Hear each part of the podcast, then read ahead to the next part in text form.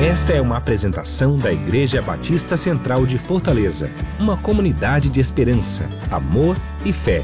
A seguir, uma mensagem para a sua edificação.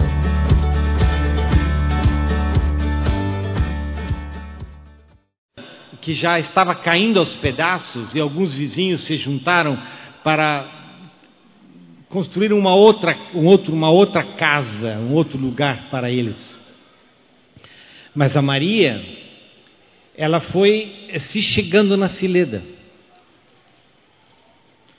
E ela foi se chegando na Cileda e de repente ela estava buscando subir ao colo da Cileda.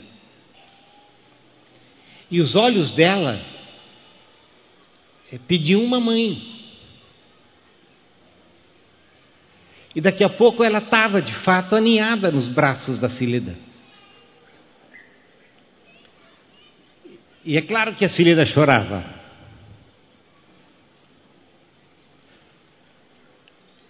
Porque o que a Maria queria e precisava era uma mãe.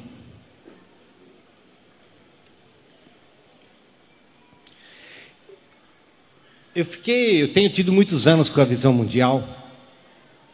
Tenho eh, andado por aí e gasto grande parte dos meus anos e das minhas colunas nas noites de avião, é, andando para diferentes lugares é, desse mundo, é, e tem sido um privilégio enorme é, conhecer o trabalho que a Visão Mundial faz em diferentes lugares do mundo.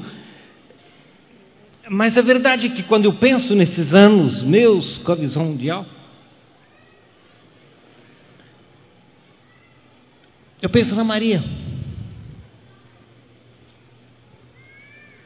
Muito menos em tantas reuniões que eu fui. Meu Deus do céu, quantas reuniões eu fui.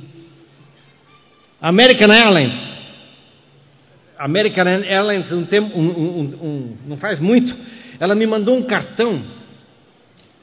Ela me mandou um cartão e ela disse: Olha, eu queria te dar, eu, nós estamos mandando para você um cartão de milhagem, porque você, você voou um milhão de milhas com a gente. Eu carrego esse cartão comigo não, não, não carrego, não. Porque eles só me deram o cartão. Se eles tivessem me dito, olha, nós te damos um upgrade agora, né? De se viaja um pouquinho melhor, tá? Muitos, muitas milhagens, muita viagem. Mas uma das coisas que começou a acontecer durante esse tempo, é, com a visão mundial, foi começar a perceber que é verdade, algumas coisas a visão mundial até faz Algumas coisas ela atrapalha. Mas eu, no, no decorrer dos anos, cheguei à conclusão de que mais do que as crianças necessitarem da visão mundial, é a visão mundial que necessita das crianças.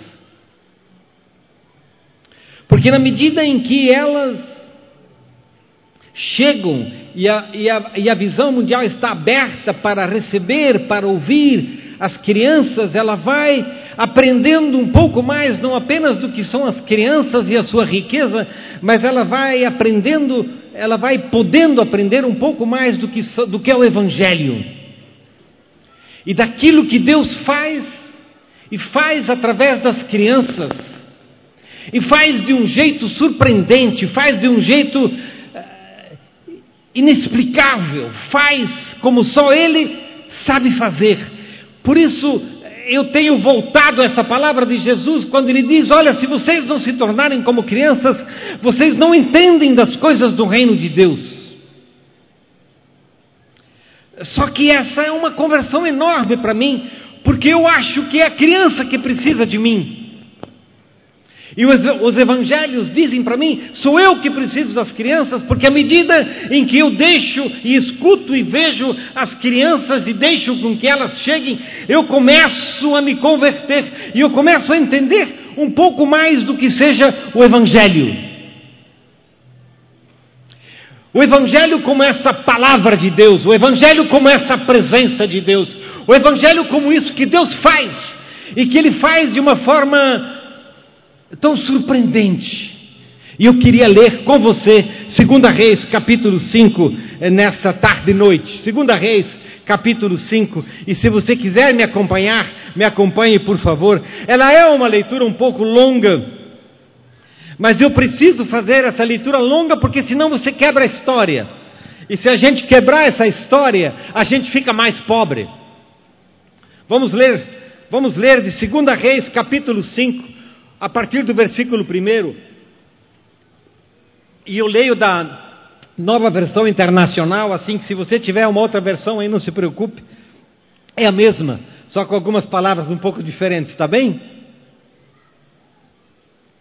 Naamã, comandante do exército do rei da Síria, era muito respeitado e honrado pelo seu senhor, pois por meio dele o Senhor dera vitória à Síria.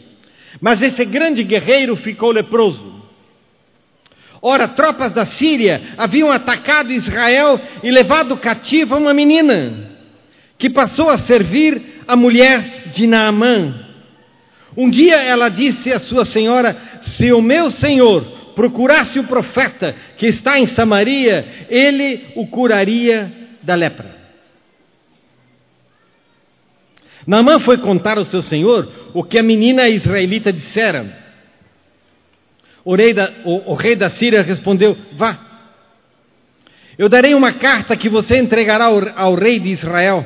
Então Naamã partiu, levando consigo 350 quilos de prata, 72 quilos de ouro e 10 mudas de roupas finas. A carta que levou ao rei de Israel dizia: Com esta carta estou te enviando o meu oficial Naamã para que o cures da lepra.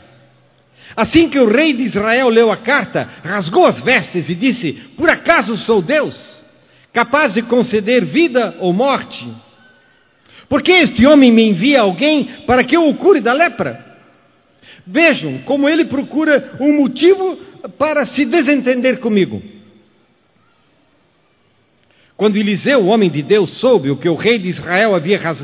que o rei de Israel havia rasgado suas vestes, mandou-lhe esta mensagem: por que rasgaste tuas vestes? Envia o homem a mim, e ele saberá que, o profeta, que há profeta em Israel. Então Naamã foi com seus cavalos e carros e parou à porta da casa eh, de Eliseu. Eliseu enviou um mensageiro para lhe, para lhe dizer: Vá e lave-se sete vezes no rio Jordão, sua pele será restaurada e você ficará purificado. Mas Naamã ficou indignado e saiu dizendo: Eu estava certo de que ele sairia para receber-me. Invocaria em pé o nome do Senhor, o seu Deus, moveria a mão sobre o lugar afetado e me curaria da lepra. Não são os rios de Abana e Farfar em Damasco melhores do que todas as águas de Israel? Será que eu não poderia lavar-me neles e ser purificado? E foi embora dali furioso. Mas os seus servos lhe disseram: Meu pai, se o profeta tivesse pedido alguma coisa difícil, o senhor não faria. Quanto mais quando ele apenas diz que se lave, será purificado. Assim ele desceu ao Jordão, mergulhou sete vezes, conforme a ordem do homem de Deus, e foi purificado. Sua pele tornou-se como a de uma criança. Você sabe o que são experiências absolutamente inesperadas. Você sabe de momentos, de histórias na tua vida onde de repente você perde o rumo e o prumo. E você sente um frio profundo na barriga.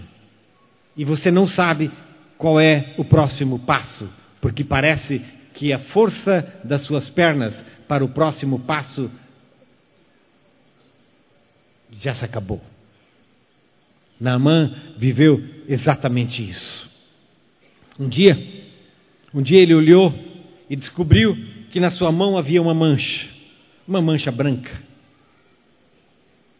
A primeira reação foi coisa da idade.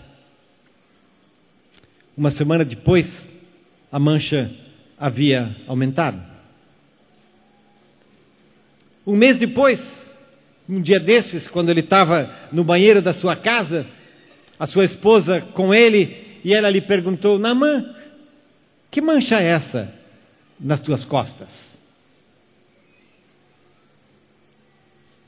E quando ela lhe fez essa pergunta, o frio na barriga como que aumentou, o mundo acabou.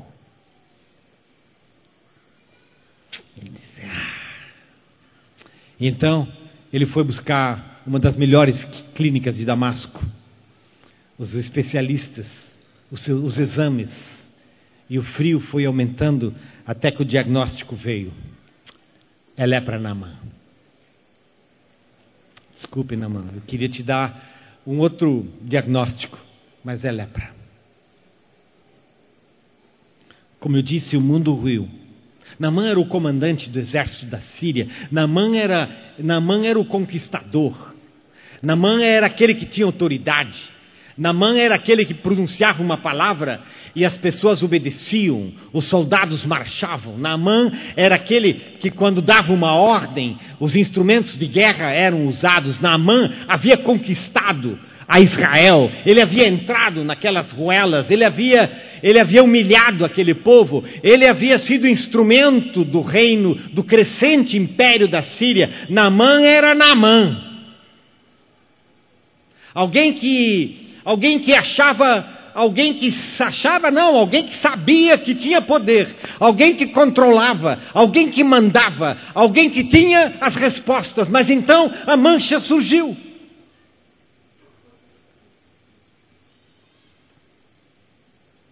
E quando a mancha surgiu, o mundo ruiu.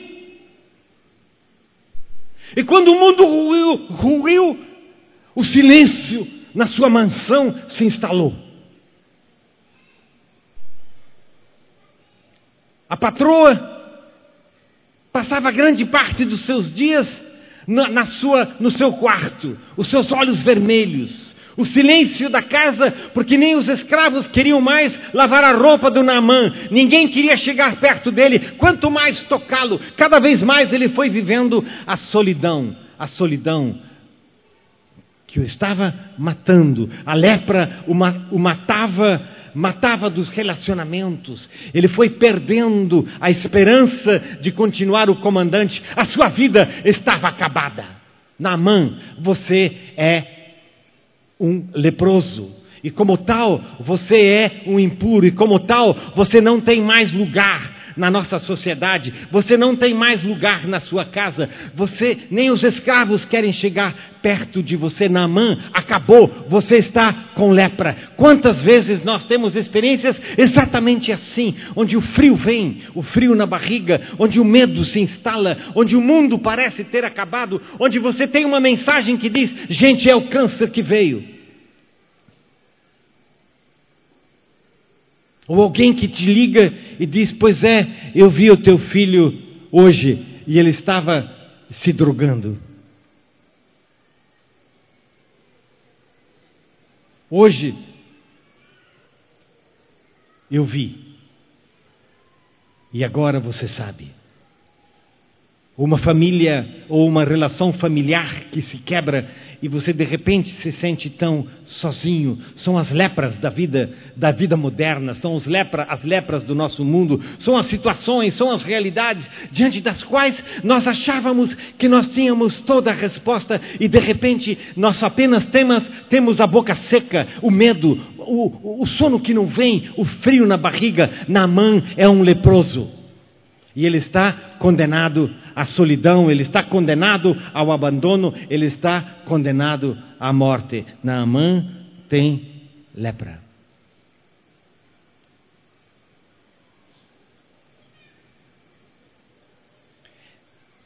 Eu gosto das, das histórias da Bíblia, porque essas histórias da Bíblia, elas estão tão cheias de realidade e tão cheias de verdade. Porque as histórias da Bíblia, elas, elas são como um espelho da realidade da nossa própria existência e da nossa própria vida. Elas nos confrontam com as nossas lepras. Elas nos mostram a realidade é, dos nossos becos sem saída, das nossas tristezas da alma, dos nossos caminhos que não vão longe, dos nossos becos sem saída, das histórias tão mal contadas, das experiências tão doídas. E a Bíblia nos mostra todas elas, todas elas.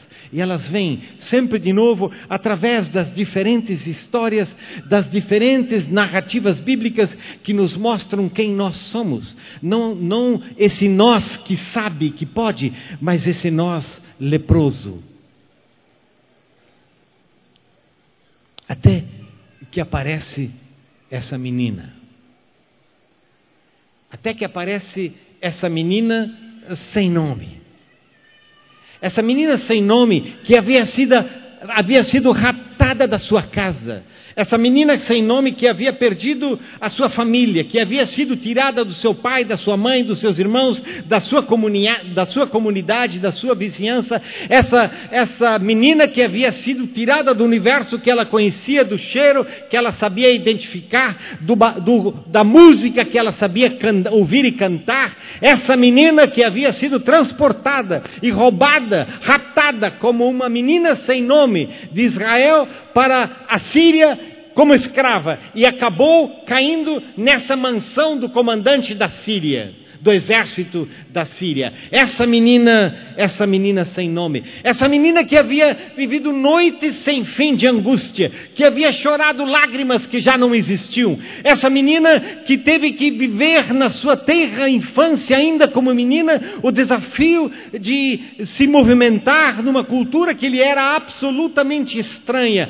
Essa menina, de repente, ela começa a ter identidade. Ela começa a ter, a palavra é, ela começa a ter realidade, ela começa a ter uma grandeza. Essa menina começa a emergir e ela, um dia desses, percebendo o silêncio da casa, percebendo os olhos vermelhos da patroa, percebendo que o Naamã já não estava se alimentando, essa menina se enche de coragem porque ela tem um testemunho a dar, ela tem algo a dar, ela se enche de vida, ela se enche de sonho, ela se enche de profecia. E ela ganha a coragem que nenhuma menina escrava tinha. E um dia desses, ela levanta os olhos diante da patroa ela faz o que escravos não fazem. Ela levanta os olhos, ela levanta a cabeça e ela diz: Está difícil, não é?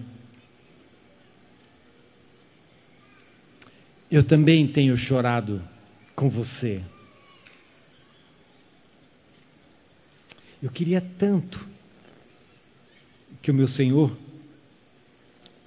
fosse encontrar um dos profetas lá da minha terra, esse profeta iria curá-lo da lepra.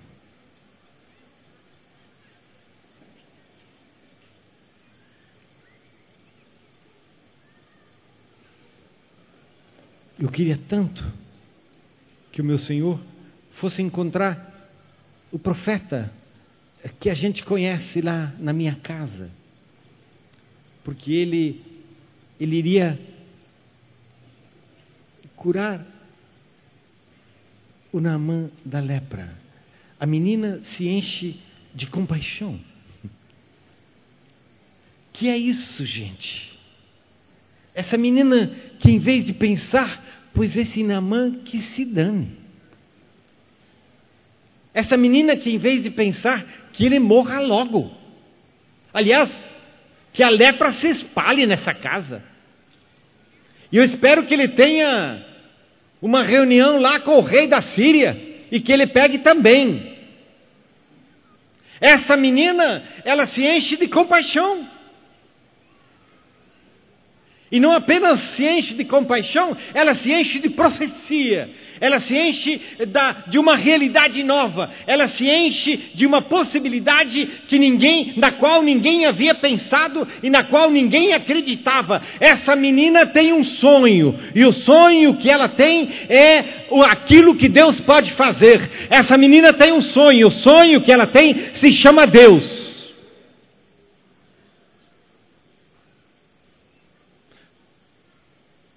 Pois não é que o Naamã escuta. Não é que ele obedece, não é que ele vai. Não é que ele monta uma caravana e vai em direção a Israel. Como fruto da palavra dessa menina. É isso que Deus faz. Deus sempre de novo tem uma palavra para dentro das nossas esquinas da vida, dos nossos becos sem saída. Deus sempre de novo tem uma palavra em relação às nossas lepras. Deus tem uma palavra que vem de uma forma tão inesperada, de uma forma tão surpreendente, mas também de uma forma tão verdadeira e de uma forma tão inteira.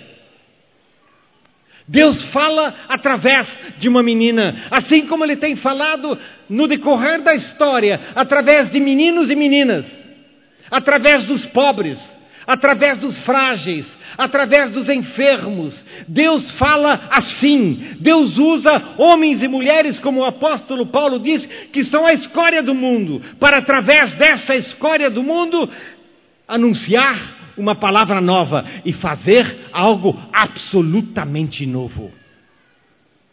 Hoje, você e eu temos a oportunidade de aprender com essa menina e de ter, como essa menina tinha, a percepção e a consciência de quem Deus era e daquilo que Deus pode fazer. Hoje nós temos essa oportunidade porque é isso que a menina, é esse caminho que a menina nos ensina. E ela diz: vai lá no profeta. E nós sabemos e nós anunciamos que o nome desse profeta em nossos dias se chama Jesus Cristo. E é Ele que faz novas todas as coisas, é Ele que restaura, é Ele que nos cura e o faz de forma absolutamente abundante, a tal ponto que o Namã volta para a sua casa com a pele como uma pele de criança. Graças a Deus.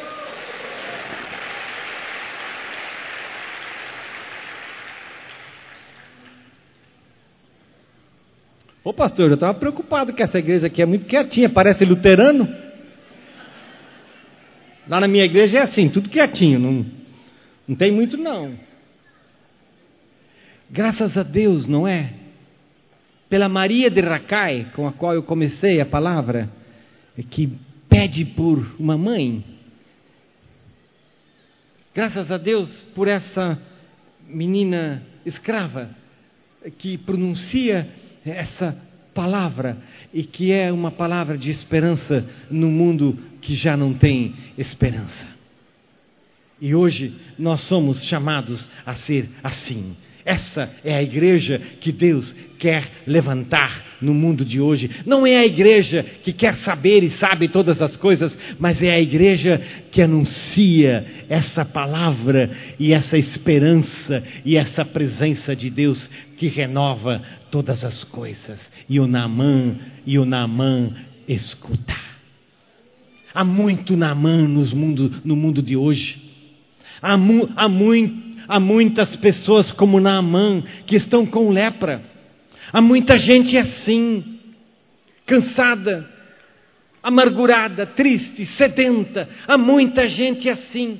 E muita gente fora dos nossos arraiais, fora dos nossos universos, fora do nosso quisto étnico, cultural, familiar. Gente lá fora, gente na Síria, gente. Gente na Síria, não é? Aqui nós estamos falando de, um, de uma menina que é levada escrava de Israel para a Síria e lá se torna uma testemunha daquilo que Deus faz. E aquilo que Deus faz não apenas restaura a Naamã, mas mais do que isso, leva Naamã a reconhecer quem Deus é. Eu não li, eu não li essa parte da história, do, do relato, porque é meio, é, meio, é, meio, é meio grandinho, não é? Mas tem uma história quando Namã volta, porque o que o profeta diz para ele, vai, te, te batiza, te, te, te imerge nesse rio Jordão por sete vezes, e quando você sai, você vai estar purificado, e ele sai purificado, ele vai de encontro ao profeta, e ele diz para o profeta: Agora eu sei que não há Deus senão o Senhor. E ele até faz uma coisa até, até cômica, ele diz: Profeta, me dá um pouco dessa terra aí tua duas mulas, terra para duas mulas, porque eu quero levar essa terra como um memorial para mim, um memorial daquilo que Deus pode fazer. Nós temos memoriais assim, são histórias, às vezes são símbolos, são coisas que nós levamos conosco, que são memórias daquilo que Deus, Deus pode fazer, porque aquilo que Naamã experimenta é absolutamente, é algo absolutamente transformador. E vejam vocês que o que o Naamã experimentou não é apenas a cura da lepra. O que Naamã experimentou é a cura da alma. O que Naamã experimentou é a descoberta de um Deus que não apenas restaura da lepra, mas que é um Deus esperança, que é um Deus futuro, que é um Deus das nações, que é, um Deus, que é o Deus verdadeiro. Esse é o Deus que Naamã encontrou. E essas duas coisas, a cura da lepra e o encontro com Deus, andam de forma tão, tão juntas. Às vezes nós falamos da missão integral, não é? Nós achamos que a missão, nós dizemos que a missão ela é integral, ela precisa ser integral, porque nela nós queremos ver a ação total de Deus. E a, e a ação total de Deus envolve toda a nossa vida, envolve todas as áreas e dimensões da nossa vida, envolve não apenas a mim, mas envolve também ao outro. Por isso, o que Deus faz é bom. O que Deus faz é bonito. O que Deus faz é por inteiro. O que Deus faz é verdadeiro. E Naamã experimentou isso.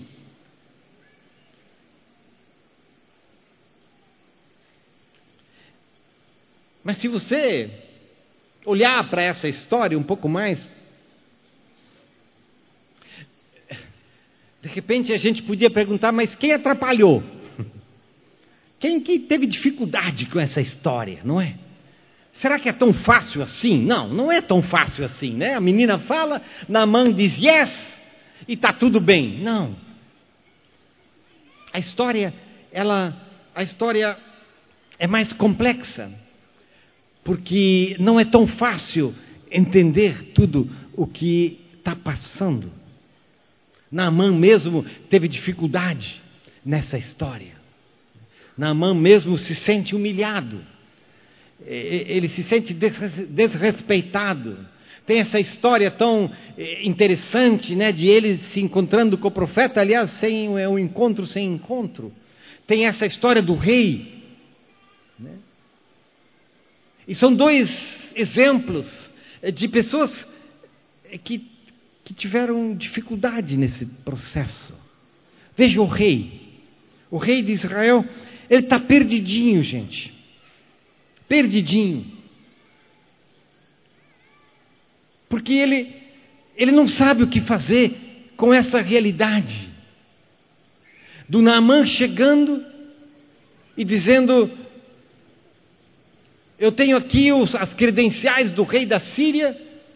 Ele olha as credenciais e, na, e nelas se diz: Olha, eu estou te mandando na o meu comandante, ele está com lepra e eu soube que você pode curá-lo. O rei rasga as vestes. Eu estou na minha última coluna para Ultimato, estou escrevendo justamente sobre isso, e o título é O Rei está nu. Porque o rei está nu, ele está perdido, o rei de Israel está perdido, ele não sabe. Ele, a, a única coisa certa desse, desse, desse, desse pedido rei é quando ele diz: Eu não sou Deus. Isso está certo, ele não era mesmo ele rasga as suas, res, as suas vestes, porque ele diz: Mas escuta, esse, esse, esse, esse rei da Síria, ele não, ele não tem noção do que ele está fazendo. Aliás, eu acho que eu sei o que ele tem noção, ele está me provocando. Que história dramática essa do rei. Pobre rei, o rei está nu. Ele não sabe o que fazer diante desse quadro. Ele não se lembra das possibilidades da ação de Deus no seu próprio país. Ele não se lembra. É o profeta que tem que recordá-lo. Ele não se lembra daquilo que Deus pode fazer, ele não tem memória daquilo que Deus fez no decorrer da história do seu povo. É um rei sem memória. Desculpe, mas muitas vezes nós somos igrejas sem memória sem memória daquilo que Deus pode fazer. E nós achamos que somos nós que temos que prover as respostas para a, a, os desafios da vida. E o rei rasga as suas vestes porque ele diz: Eu, eu, não, eu não curo lepra. Mas mais do que isso, ele diz: Esse rei está querendo me provocar. E de repente é um desenho de guerra que já está se, se surgindo no horizonte, porque um rei encontra com a sua fragilidade. Como o poder é ilusório, como o poder é frágil. Tanto o poder de Israel, com o seu rei ficando com raiva, como o poder do comandante de Israel, a, a, o comandante da Síria, que não sabe como responder a essa lepra, e como o poder fica frágil quando Deus é excluído do poder, da comunidade, da sociedade e da vida. Quando Deus é excluído, nós apenas ficamos com a nossa lepra e as nossas vestes rasgadas. Quando Deus é excluído da tua vida ou da minha vida, quando Deus é excluído dos nossos relacionamentos, tudo que nós temos são esses becos sem saída e as vestes rasgadas, porque nós não temos respostas para aquilo que Deus quer prover para a nossa própria vida e para a vida daqueles que estão ao nosso redor. Pobre rei, ele está nu, porque ele perdeu a memória daquilo que Deus pode fazer. Não perca a memória, meu irmão, daquilo que Deus pode fazer. Não perca a memória, minha irmã, daquilo que Deus já fez na tua história e, e de como isso que Deus tem feito ontem e hoje na tua história, na tua família, na tua vida, no passado onde você se entregou a Deus, como isso pode restaurar a você continuamente. Não seja um rei nu. E a outra, a outra experiência é do próprio Naamã. Quando Naamã chega na casa do profeta, e ele espera que o profeta saia, que o profeta o receba, que o profeta ofereça um suco, que o profeta faça alguma coisa que o reverencie com a sua caravana, o profeta meramente manda um mensageiro e diz: Vai lá para o Jordão e te, te banha lá sete vezes, para cima e para baixo. Deus vai te purificar. E na mão fica, como diz o texto, furioso, porque Deus, porque o profeta não o tratou com honra. O profeta apenas manda o seu servo. O, o profeta não o tratou com honra. E ele fica perdido, porque de repente ele se vê voltando para Damasco. De repente Naamã vem e diz: Olha, eu vou voltar para minha terra, eu vou voltar lá para Damasco. Eu não, eu, não, eu, não, eu, não, eu não aguento esse ultraje, eu não aguento que Deus faça, que, que o profeta faça isso comigo. É demais, é demais para o meu orgulho, é demais para mim isso, eu não aguento. Quantas vezes você e eu queremos ser tratados assim, não é? Nós queremos que Deus nos trate segundo o status que nós achamos que nós temos diante dele, e tudo que ele diz é vai ali e te banha no Jordão. Vejam, se banhar no Jordão era uma ofensa para alguém que venha da Síria e que ele diz: Olha, na Síria eu tenho os rios da Síria, eles são muito mais frondosos, eles são muito mais limpos. Lá eu posso me banhar com segurança. Aqui eu vou me banhar nesse Jordão que é um riachinho. E, e, se você teve em algum momento já a oportunidade de ver isso, é, é, verdade. Em alguns lugares é um riachinho. Eu vou me contaminar. Eu já estou leproso, agora vou nessas águas sujas. Vou me banhar no Tietê da vida. Não, Tietê é demais, né? Ninguém merece. E é isso que o Naamã faz. Ele vai se convertendo. Ele vai se convertendo para esse ato de obediência. E é isso que Deus espera de nós, que nós possamos nos desconstruir de tudo aquilo que nós achamos que nós sabemos, que nós temos que nos desconstruir daquilo que nós achamos que nós temos e daquilo que nós achamos que nós somos, para descobrir que nós não somos nada e de que tudo que nós somos nós somos pela ação de Deus. E Naamã caminha finalmente para o rio Jordão. E à medida em que ele vai obedecendo, ele vai mergulhando nesse rio, nesse riacho do Jordão, e ele sai as sete vezes, ele olha para a sua pele e a sua pele está absolutamente restaurada. Deus faz exatamente assim conosco. Deus nos restaura e nos, nos devolve a pele de criança. É assim que Deus age. É isso que Deus faz.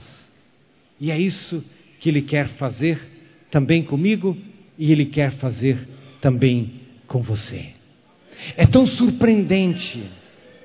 É tão surpreendente que Deus, Deus age através dessa menina. E é tão surpreendente que Deus age nesse comandante do exército da Síria. Duas expressões absolutamente inesperadas. A primeira delas é a, o inesperado de que Deus age através dessa menina.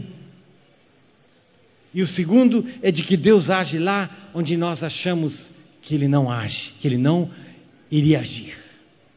Vocês nessa igreja têm aprendido nos últimos anos como Deus pode, como Deus age fora, não é das fronteiras de uma determinada denominação, de um determinado grupo, de uma determinada classe social. Vocês têm vindo a esse lugar e ao vir a esse lugar descobrir que Deus está aqui que Deus está presente, que Deus está agindo e que você, de repente, é ministrado por crianças, você é ministrado por pessoas que você nunca esperava que fossem ministrar a você.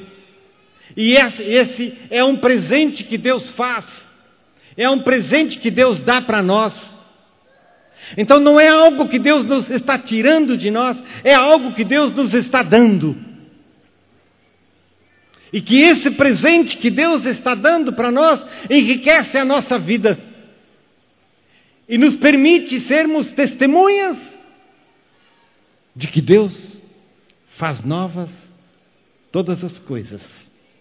E Ele faz novas as coisas de tal maneira que um comandante do exército pode sair do Jordão com a pele como de uma criança.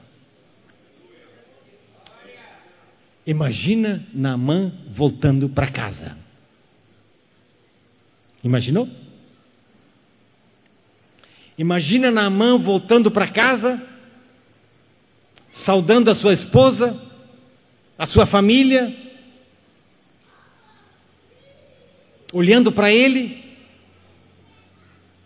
e os filhos dizendo: Pai, o que aconteceu? O que aconteceu com você, pai? Você parece criança. Olha aí, vamos comparar nossa pele. Imagina aquilo que Deus pode fazer. Inimaginável. A pele do comandante do exército da Síria não apenas é limpo da lepra, é pele de criança. Deus restaura. Deus faz novas todas as coisas. Com você, ao teu redor e de forma surpreendente. Ele manifesta e ele expressa a sua graça. É graça de Deus, é graça suficiente, é graça abundante. Veja como o texto continua. O texto continua. Gente, o texto continua no versículo 15. Eu pensei que eu já tinha esquecido até onde eu tinha lido. Então Naamã e toda a sua comitiva voltaram à casa do homem de Deus. Ao chegar diante do profeta Naamã, lhe disse: Agora sei que não há Deus em nenhum outro lugar senão em Israel. Por favor, aceite um presente do teu servo. O profeta respondeu: Juro pelo nome do Senhor a quem sirvo que nada aceitarei. Embora Naamã assisti, uh, insistisse, ele recusou. E disse Naamã: Já que não aceitas o presente, ao menos permite que eu leve duas mulas carregadas de terra, pois teu servo nunca mais fará holocaustos e sacrifícios a nenhum outro Deus senão ao Senhor. Mas que o Senhor me perdoe por uma coisa: quando meu Senhor vai adorar no templo de Rimão, eu também tenho que me ajoelhar ali, pois ele se apoia em meu braço. Que o Senhor perdoe o teu servo por isso. Disse Eliseu: vá em paz. Mas veja como continua. Quando Naamã já estava a certa distância, Geazi servo de Eliseu, homem de Deus, pensou: Meu senhor foi bom demais para Naamã. Aquele arameu, não aceitando o que lhe ofereceu, juro pelo Senhor, pelo nome do Senhor, que correrei atrás dele para ver se ganho alguma coisa.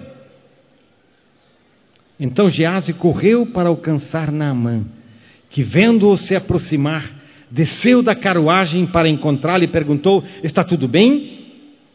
Geazi respondeu: Sim, tudo bem, mas o meu senhor enviou-me para dizer que dois jovens discípulos dos profetas acabaram de chegar, vindo dos montes de Efraim. Por favor, deles 35 quilos de prata e duas mudas de roupas finas. Claro, respondeu Naamã, leve 70 quilos. Ele insistiu com Geazi para que os aceitasse e colocou os 70 quilos de prata em duas sacolas com as duas mudas de roupa, entregando tudo a dois de seus servos, os quais foram à frente de Geazi levando as sacolas. Quando Geazi chegou à colina onde morava, pegou as sacolas das mãos dos servos e as guardou em casa. Mandou os homens de volta e eles partiram. Depois entrou e apresentou-se ao seu senhor Eliseu, e este perguntou: Onde você esteve, Geazi? Geazi respondeu: Teu servo não foi a lugar algum. Mas Eliseu lhe disse: Você acha que eu não estava com você em espírito quando o homem desceu da carruagem para encontrar-se com você?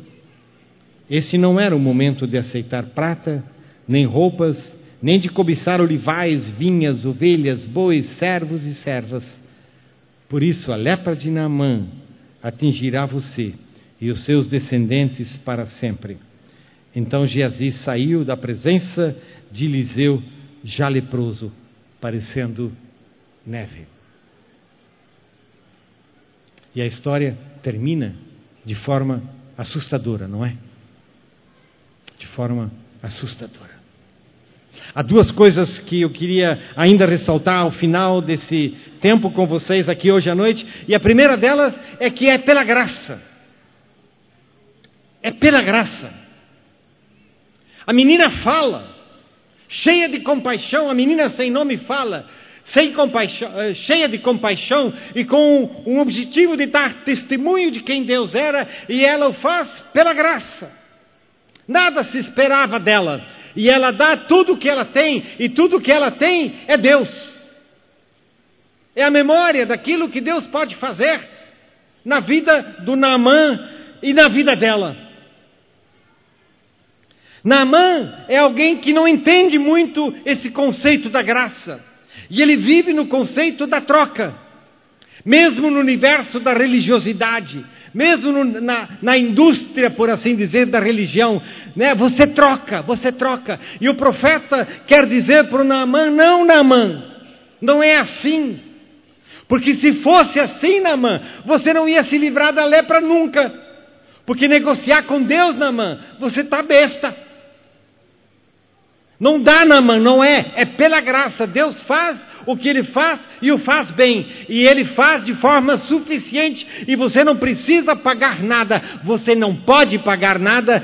Deus te dá isso, Deus te dá essa pele, Deus renova a tua vida e é uma experiência absoluta de graça. E o Naamã ainda quer discutir com o profeta e diz: Profeta, mas olha a tua casa aí, está caindo aos pedaços. Eu trouxe ouro aqui, vamos vender esse ouro. Eu deposito, tá bom, você não fica com ouro, mas eu deposito no. Como é o nome desse banco aí? Nanã, Nanã, não sei o quê.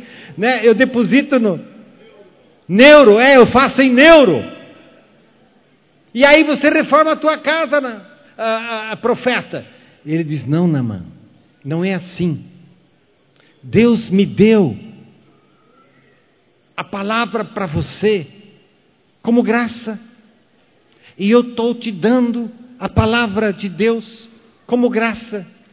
E você vive a palavra de Deus como graça na mão. Leve de volta esse Deus e essa graça. É assim que Deus é. É isso que Ele faz. E é assim que Ele faz conosco. É pela graça, meu irmão. Porque se for para pagar, não tem dinheiro.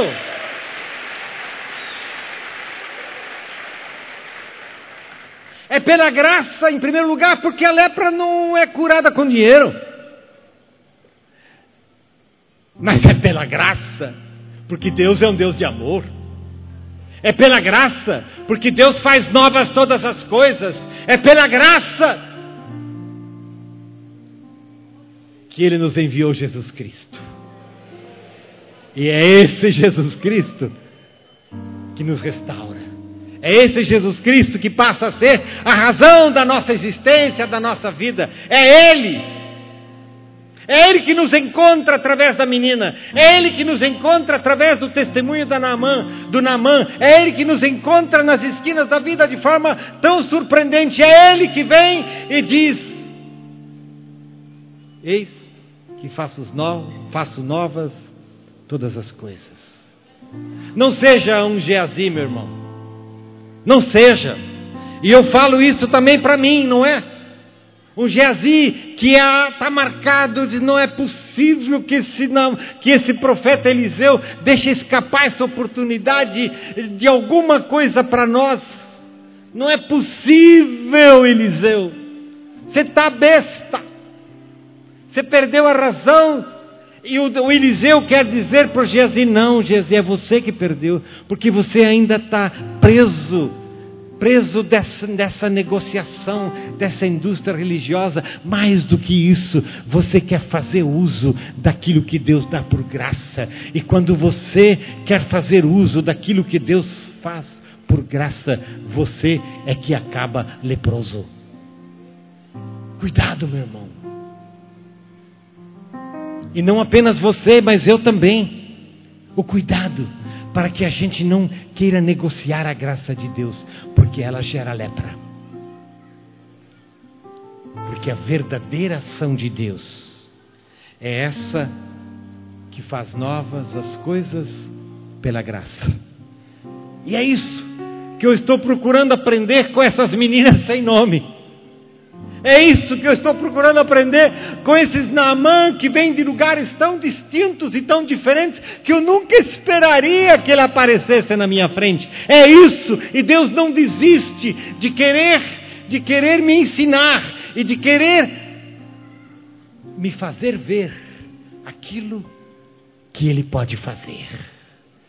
Que Deus me livre de ser como o rei de Israel, não é?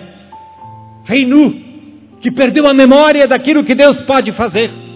Que Deus me livre de querer ser como Geazi, que quer negociar, negociar a graça de Deus e me torne como aquela menina.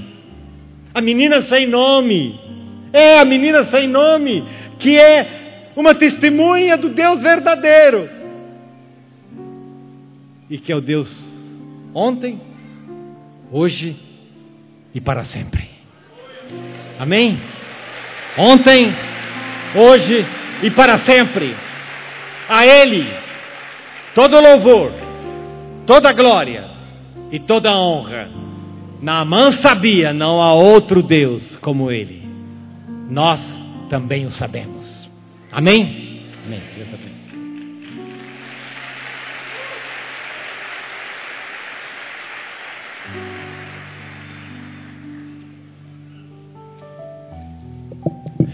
Acho que o silêncio é quando a gente fica estarrecido, né, diante de uma palavra tão, tão profunda, né? E a nossa forma IBC de se manifestar é quando a gente aplaude esse Senhor maravilhoso, né? Doador de todas as coisas. E eu quero, amém, pode aplaudir o Senhor, pode. Glória a Deus.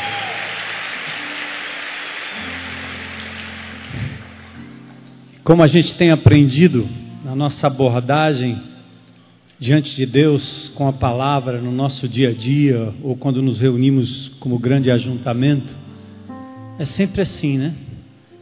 O que é que Deus está me dizendo? Ponto um. Segundo, o que é que eu vou fazer a respeito? E eu queria dar oportunidade aqui, agora, e talvez alguém que possa estar nos ouvindo também pela internet ou lá na tendinha, e talvez você esteja na condição de Nama assim como todos nós, né? Mas hoje você gostaria de dar um passo fora do seu reduto e encontrar esse Jesus maravilhoso através da palavra do profeta, proferida aqui com tanta clareza. Eu não sei qual é o, a profundidade, a extensão da lepra, que não é só física, nós aprendemos aqui mas nós sabemos quem é poderoso para curar de graça, pela graça. Então nós queremos fazer esse apelo, primeiro a você, discípulo de Jesus, crente em Cristo Jesus, que você aplique essas verdades, né? Seja como a menina, lembrando sempre daquilo que o Senhor tem feito, não esquecer de nenhum dos seus benefícios, como diz o salmista. E a você que está aqui hoje à noite, talvez hoje é um dia propício para você abrir mão de todo o orgulho, de toda a timidez, de toda a vergonha e reconhecer que você nas mãos de Jesus pode ter um recomeço, salvação, perdão absoluto, vida eterna, cura plena, perfeita. Então eu quero perguntar se tem alguém aqui nesse auditório que veio com esse intuito de hoje à noite dizer eu quero esse Jesus como meu Senhor e Salvador. Se tem alguém, levanta sua mão aí onde você está. Tem alguém? Deus te abençoe. Glória a Deus. Glória a Deus. Mais alguém hoje à noite? Você veio aqui conduzido por alguém, você veio aqui. Vem, vem, vem. Glória a Deus. Amém. Aleluia. Hoje é seu dia, seu momento. Mais alguém hoje à noite para dizer: chegou a minha vez. Eu quero me apresentar aberta e publicamente dizer: eu quero esse Jesus como meu Senhor e meu Salvador. Mais alguém aqui nesse auditório diga: hoje é meu dia, chegou minha hora, chegou meu dia, como essas pessoas fizeram aqui aberta e publicamente. Vamos ficar em pé? Eu quero convidar você a sair do seu lugar, vir aqui à frente, à medida que nós cantamos, que Ele continua sendo bom. Cadê o Daniel? Tá aí?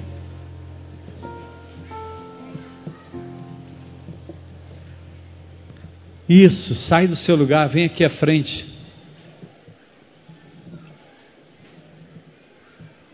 Nós queremos orar com você, orar por você. Venha, venha. Se tiver mais alguém hoje à noite com coragem para dizer eu quero esse Jesus, que salva, que cura, que santifica, que restaura. Enquanto nós cantamos, saia do seu lugar e venha aqui à frente. Nós temos pessoas que gostariam de orar por você, orar com você. Glória a Deus, glória a Deus. Vamos aplaudir o Senhor, a festa, grande festa.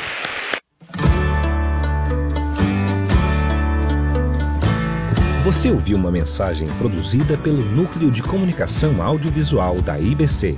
que conta com um vasto catálogo de mensagens em áudio e vídeo. Para maiores informações, passe um e-mail para recursos@ibc.org.br ou ligue para 85 3444 3600.